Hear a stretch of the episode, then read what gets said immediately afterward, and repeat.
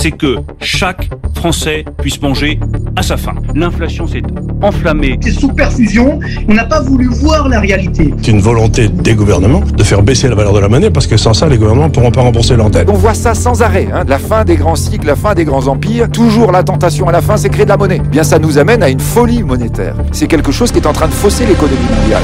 It will come. It will come. In due course.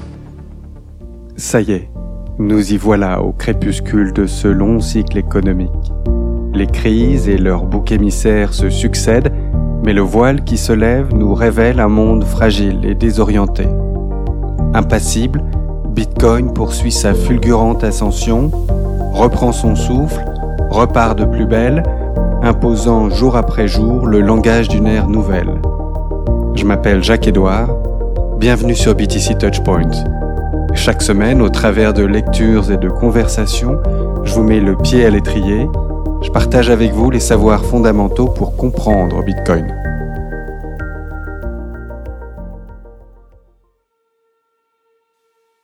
Salut, deuxième partie du cahier de vacances aujourd'hui. Si tu suis cet épisode sur YouTube, je te promets une bonne bouffée d'air frais et de belles sensations verticales au cœur de panoramas alpins à couper le souffle. Dans tous les cas, prenons un peu d'altitude, détachons-nous un instant du quotidien et reprenons ensemble l'étude de ce livre de Murray Rothbard, État mais qu'as-tu fait de la monnaie? Petite merveille parue en 1963, traduite en 2011 par Stéphane Couvreur pour l'Institut Copé. Ce travail de synthèse de l'histoire et de la théorie de la monnaie est si bien écrit, si accessible, les concepts si bien expliqués qu'on regrette juste qu'il ne soit pas enseigné à tous, de gré ou de force, oui, de gré ou de force, pour le bien de l'humanité. Il n'y a pas de raison, tu vois. Moi, mes enfants, de la maternelle au lycée, ils se tapent en moyenne une demi-journée de cours par an sur le tri sélectif des déchets, préoccupation fort honorable, à n'en point douter, mais, mais vraiment notre sujet, il est autrement plus important, capital, vital, et il justifie amplement qu'on y consacre quelques heures. Tous, on en sortirait grandi, bien au fait des risques que l'État fait peser sur nos têtes dès lors que tel l'apprenti sorcier de Disney, il s'octroie le monopole de la monnaie déchirant de catastrophe en catastrophe la matrice économique de la civilisation. Alors, la première partie du livre décrivait le processus conduisant des individus en société à utiliser certaines marchandises comme moyen d'échange, puis progressivement à utiliser des instruments de crédit émis par des banques. Dans la deuxième partie, intitulée L'état semelle de la monnaie, Rothbard analyse les perturbations, les dégâts causés par l'interventionnisme de l'État. À nouveau, cette partie fera l'objet de trois épisodes équilibrés. Chausse tes crampons, on est parti.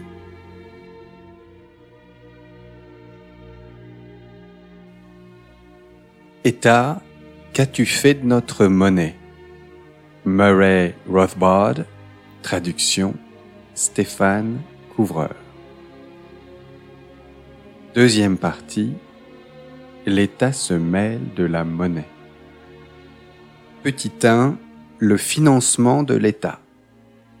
L'État, contrairement à n'importe quelle autre organisation, ne tire pas ses revenus de la vente de ses services.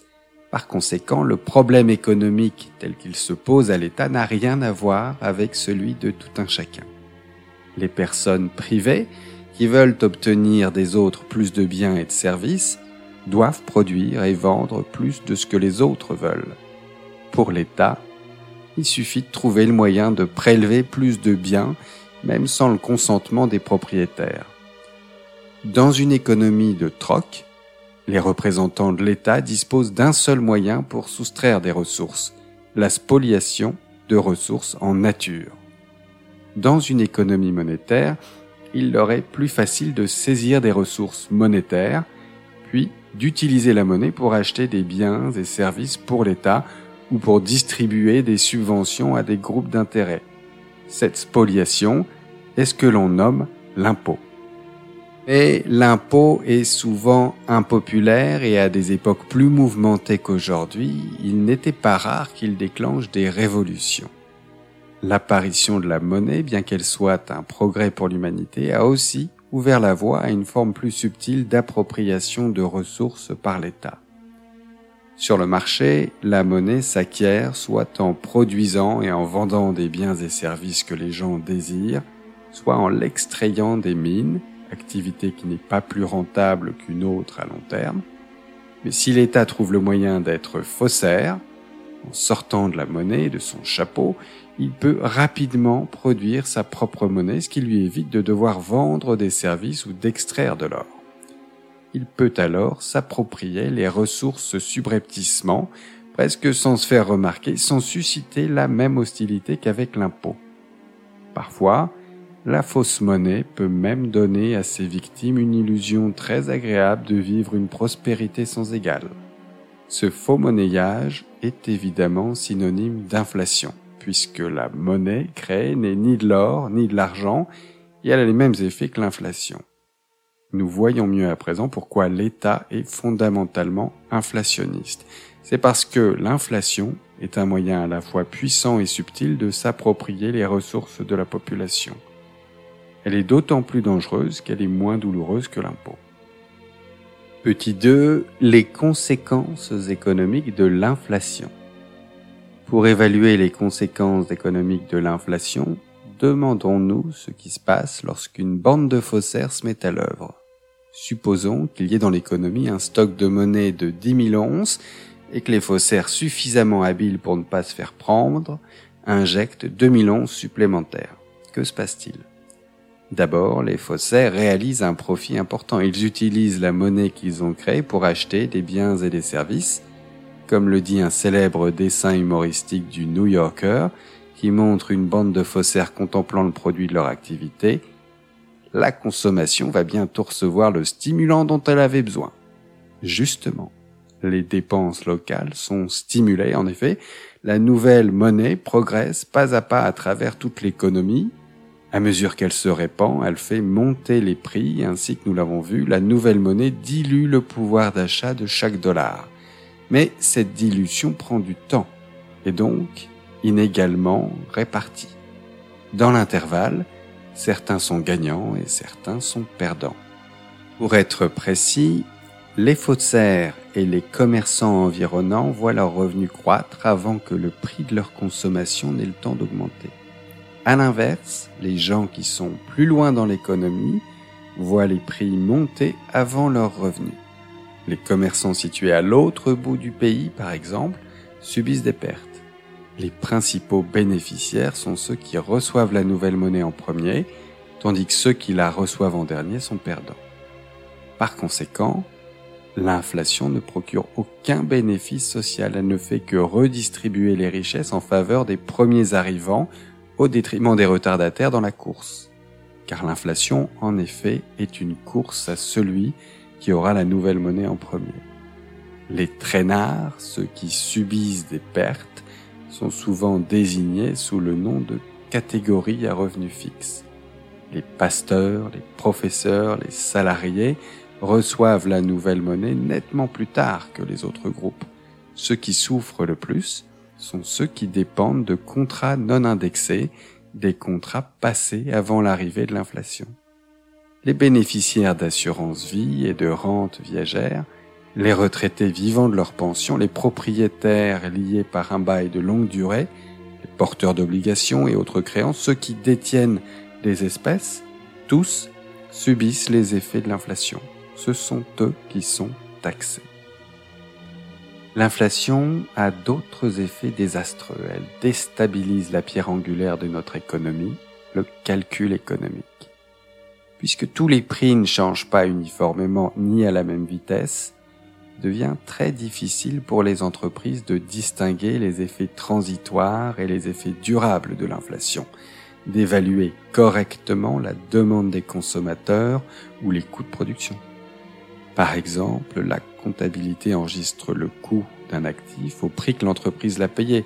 Mais du fait de l'inflation, le coût de remplacement d'un actif amorti sera bien plus élevé que le montant qui figure dans les comptes. Le résultat est que la comptabilité surestime nettement les profits des entreprises en période d'inflation et peut faire passer une diminution du stock de capital pour une augmentation. De la même manière, en période d'inflation, les actionnaires et les propriétaires d'immobilier enregistrent des gains qui n'ont aucune réalité. Mais ils risquent de dépenser une partie de ces gains sans se rendre compte qu'ils sont en train de consommer leur capital initial. En créant l'illusion de profit et en déformant le calcul économique, l'inflation arrête le mécanisme par lequel le marché récompense les entreprises efficaces et pénalise celles qui sont inefficaces. Les entreprises ont l'air d'être presque toutes prospères, dans une atmosphère qui donne aux vendeurs le sentiment qu'ils peuvent fixer les prix, Ceci provoque une baisse de la qualité des biens et services de consommation car les consommateurs résistent moins facilement à une hausse des prix lorsqu'elle est déguisée sous la forme d'une baisse de la qualité. La qualité du travail baisse en période d'inflation pour une raison plus subtile. Avec l'envolée des prix, les combines pour gagner de l'argent sans effort deviennent à la mode. Chacun les croit à sa portée et le travail et l'effort sont dévalorisés. L'inflation pénalise aussi l'épargne et encourage l'endettement puisque toute somme de monnaie prêtée sera remboursée en dollars dévalués par rapport à leur pouvoir d'achat d'origine. Cela incite donc à emprunter pour rembourser plus tard plutôt que d'épargner et prêter. Bien qu'elle crée une atmosphère de prospérité, pacotille, l'inflation a donc pour effet de diminuer le niveau de vie moyen. Heureusement, l'inflation ne peut pas continuer indéfiniment. Les gens finissent par réaliser qu'il s'agit d'une forme d'impôt. Ils surbiffent en voyant le pouvoir d'achat de leurs dollars diminuer sans fin. Au départ, lorsque les prix augmentent, on se dit, ceci n'est pas normal, il doit y avoir un problème ponctuel, j'ai retardé mes achats en attendant que les prix redescendent. C'est une attitude fréquente lors de la première phase de l'inflation. Elle contribue même à tempérer la hausse des prix, ce qui rend l'inflation moins visible puisque la demande de monnaie augmente. Mais comme l'inflation se prolonge, les gens comprennent alors que les prix continueront de monter tant que l'inflation durera. Ils se disent alors, je vais acheter maintenant, même si les prix sont élevés, sinon ils monteront encore plus pendant que j'attends. Le résultat, et que la demande de monnaie chute et que les prix augmentent plus que proportionnellement à l'offre de monnaie. À ce stade, on en appelle à l'État pour qu'il soulage le manque de liquidité causé par la hausse de plus en plus rapide des prix et l'inflation continue de plus belle. Bientôt, le pays atteint le point de rupture de la bulle car l'on se dit je dois acheter tout de suite n'importe quoi du moment que je me débarrasse de cette monnaie qui fond comme neige au soleil l'offre de monnaie atteint des records, la demande s'effondre et les prix se mettent à monter à un rythme effréné. La production chute brutalement car on passe de plus en plus de temps à essayer de se débarrasser de cette monnaie. La désintégration du système monétaire est alors achevée et lorsque c'est possible, d'autres monnaies font leur apparition dans l'économie. Des devises étrangères métalliques si l'inflation est limitée à un pays, ou même l'économie revient au troc l'inflation a détruit le système monétaire. On reconnaît cette situation d'hyperinflation dans plusieurs épisodes historiques. Les assignats de la Révolution française, le Continental lors de la guerre d'indépendance aux États-Unis, mais surtout la crise de 1923 en Allemagne, ainsi que la crise de la monnaie chinoise, entre autres, après la Deuxième Guerre mondiale. Le dernier chef d'accusation est que l'inflation engendre le cycle économique tant redouté lorsque la nouvelle monnaie prend la forme de prêts aux entreprises. Il a fallu plusieurs générations avant de reconnaître ce mécanisme silencieux mais fatal qui fonctionne ainsi. La nouvelle monnaie est émise par le système bancaire sous l'égide de l'État, puis prêtée aux entreprises. Pour les hommes d'affaires, ces fonds supplémentaires ressemblent à de vrais investissements, si ce n'est qu'ils ne proviennent pas d'une épargne volontaire comme tout investissement sur le marché. Les entrepreneurs investissent la nouvelle monnaie dans des projets variés, et la passent à leurs employés et fournisseurs sous la forme de prix et de salaires plus élevés. Tandis que la monnaie se répand dans l'économie, les gens tentent de rétablir leurs préférences antérieures en termes d'épargne et de consommation. En résumé, si les gens souhaitent épargner et investir 20% de leurs revenus et consommer le reste, l'épargne paraît plus élevée qu'elle ne l'est réellement à cause des nouveaux prêts accordés aux entreprises. Lorsque la nouvelle monnaie arrive jusqu'au consommateur, il rétablit sa proportion antérieure de 80-20 et de nombreux investissements doivent être passés par pertes et profits. La liquidation des investissements gaspillés lors du boom inflationniste constitue la phase de dépression du cycle économique. Petit 3. Le monopole légal du monnayage. Pour que l'État puisse espérer tirer un revenu de ses activités de faussaire, il reste plusieurs longues étapes à franchir avant de quitter complètement le marché. L'État ne pourrait pas se contenter d'arriver sur un marché existant et se mettre à imprimer ses tickets en papier. En procédant ainsi, peu de gens accepteraient sa monnaie. Même à des époques récentes et dans des pays sous-développés, on a vu des gens refuser le papier-monnaie et exiger d'être payés exclusivement en or. L'intrusion de l'État doit donc être beaucoup plus subtile et graduelle. Il y a quelques siècles seulement que les banques existent et auparavant l'État ne disposait pas comme aujourd'hui de cette énorme pompe à inflation. Que pouvait-il faire à l'époque où seul l'or et l'argent circulaient? La première étape, allègrement franchie par tous les États d'une certaine dimension, a été de s'emparer du monopole absolu du monnayage. C'était la seule façon d'avoir le contrôle de l'offre de pièces de monnaie. Le portrait du roi ou du seigneur était frappé sur les pièces et l'on propageait le mythe que battre monnaie était un attribut indispensable de la souveraineté royale ou baroniale. Le monopole du monnayage permettait à l'État de fournir des pièces dans les dénominations qu'il voulait et non celles choisies par le public. Une des conséquences était de diminuer fortement la diversité des pièces disponibles sur le marché. De plus, la monnaie pouvait désormais fixer son prix soit un prix très élevé, soit un prix supérieur au coût, appelé seigneuriage, soit un prix couvrant tout juste les coûts, appelé brassage, soit la frappe gratuite des pièces. Le seigneuriage était un prix de monopole et faisait supporter des frais excessifs pour convertir des lingots en pièces. La frappe gratuite, à l'inverse, stimulait la transformation de lingots en pièces qui obligeait le contribuable à financer ce service pour le compte d'autrui. S'étant arrogé le monopole du monnayage, l'État a favorisé l'usage du nom du signe monétaire, faisant tout son possible pour supprimer le lien avec la véritable base sous-jacente, le poids de la pièce. Cette étape aussi est très importante car elle dispensait l'État de respecter la monnaie commune en usage sur le marché mondial. Au lieu d'utiliser des grains, des onces ou des grammes d'or et d'argent, chaque État cultivait une dénomination nationale, soi-disant pour des raisons de patriotisme monétaire, les dollars, les marques, les francs, et ainsi de suite. Cette évolution allait paver la voie au principal mécanisme de faux monnayage, l'altération de la monnaie. Petit 4. L'altération de la monnaie. L'État a pratiqué l'altération pour produire de la fausse monnaie alors même qu'il avait interdit aux entreprises privées de fabriquer des pièces au nom d'une défense vigoureuse de la monnaie. Parfois, l'État se contentait d'une fraude simple en fabriquant des pièces plus légères par dilution de l'or avec un alliage. Le plus souvent, la monnaie fondait les pièces du royaume et frappait de nouvelles pièces. Le roi a distribué au sujet le même nombre de livres ou de marques, mais d'un point inférieur. Il empochait le résidu d'onces d'or et d'argent pour financer son train de vie. De cette façon, l'État n'a jamais cessé de bricoler et de redéfinir le standard qu'il était censé protéger. Les souverains ont donné à ces profits tirés de l'altération de la monnaie le nom pompeux de seigneuriage.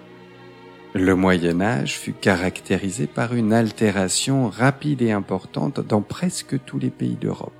Ainsi, en l'an 1200, la livre tournois française valait 98 grammes d'argent fin. En 1600, elle ne pesait plus que 11 grammes. En Espagne, le dinar des Sarrasins nous offre un exemple parfait. À l'origine, lorsque l'on commença à le frapper à la fin du 7e siècle, le dinar contenait 65 grains d'or. Les Sarrasins étaient particulièrement attentifs aux questions monétaires et au milieu du XIIe siècle, le dinar pesait encore 60 grains. C'est alors que l'Espagne tomba sous la domination des rois chrétiens. Au début du XIIIe siècle, le dinar, rebaptisé Maravedi, était tombé à 14 grains. Comme il était difficile d'utiliser une pièce d'or aussi légère, elle fut convertie en une pièce d'argent pesant 26 grains d'argent. Mais celle-ci fut dépréciée à son tour et au milieu du XVe siècle, le Maravedi ne pesait plus que 1,5 grain d'argent et était de nouveau trop léger pour être utilisable. Voilà, on s'arrête ici pour aujourd'hui dans cette deuxième partie qui nous a permis de comprendre dans les grandes lignes comment l'État se finance, les conséquences économiques de l'inflation qu'entraîne la création monétaire, comment progressivement l'État s'octroie le monopole légal du monnayage et se retrouve enfin seul aux manettes pour altérer la monnaie, ce bien commun. On se retrouve dans quelques jours pour la suite. Tweet, like, retweet, abonne-toi à la chaîne partage ce cahier de vacances autour de toi.